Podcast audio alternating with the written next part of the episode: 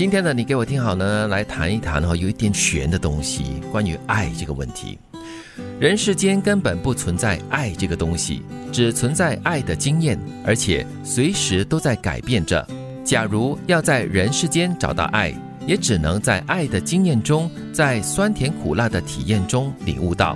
真理也是，都必须在成长的经验中，才能够逐渐清晰理解。还真是哎，说到这个爱，它其实是一种感觉，一种心情，一种情绪。嗯嗯，所以不是一样东西，而且是必须经过那个过程，你才可以有这样子的刚才的所说的这种感觉也好啊，心情也好。文福蛋哥很早就参透这一段哦，爱的名字哈，爱是一颗种子。嗯，也就是说呢，它其实只是一个开端点。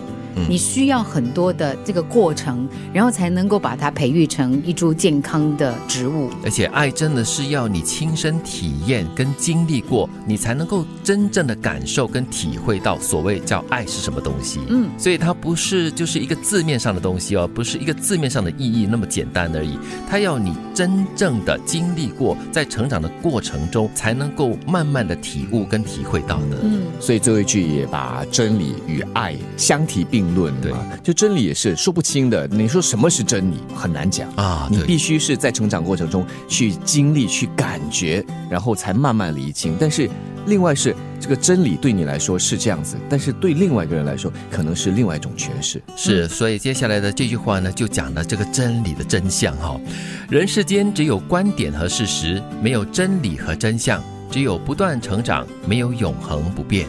嗯，所以人就像一本书一样啊，像一篇小说，你从开始一直翻篇，一直翻篇，一直翻篇，走到最后，你才会慢慢的理出那个道理，理出方向，理出真相。对，年少的时候所谓的真理，到了几年后，到了中年、老年，又是不一样的观点嘛，对吧？所以这一句话前面开始说的蛮准的。对，它是观点，就是很多时候我们说，我认为我的看法是，或者是你看这件事情的角度，好，没有所谓的真正的事。事实的真相是怎么样？我们追剧啦，什么东西都是常常看到那种侦探剧哈，就说哎呀，这是所谓的真相是怎么样的？其实真相就是从好多个不同的人眼睛或者角度看到的所谓的真相，所以每个人都有自己的一个真相咯。所以最重要的就是你要对这件事情的观点到最后的一个判断。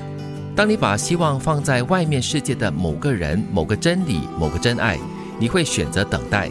当你把希望用在未来人生的某个你、某个信念、某个责任，你会选择奔跑。你的世界只有你自己，其他都只是你自己的剧情影像，只有你自己。自始至终看完一遍，哎呦哦，其他人都是剧情影像，我们是属于我是其他人的剧情影像的角色之一。对，这要看你是把这个希望是放在别人的身上，还是放在你自己的身上嘞。嗯，这里要强调的就是应该把它放在自己的身上。嗯啊，根据你的信念，还有就是因为有这份责任感，一致。推动着你往前奔跑，所以这个未来的你哦，就可以把这个希望比较明显的带出来，而且你就朝着这个希望狂奔过去。因为有句话说嘛，只有你自己才懂得自己真正想要的，所有的真相只有你自己一个人懂。对，人世间根本不存在爱这个东西，只存在爱的经验，而且随时都在改变中。假如要在人世间找到爱，也只能在爱的经验中。在酸甜苦辣的体验中领悟到，真理也是，都必须在成长的经验中才能够逐渐清晰理解。人世间只有观点和事实，没有真理和真相。只有不断成长，没有永恒不变。当你把希望放在外面世界的某个人、某个真理、某个真爱，你会选择等待；当你把希望用在未来人生的某个你。某个信念，某个责任，你会选择奔跑。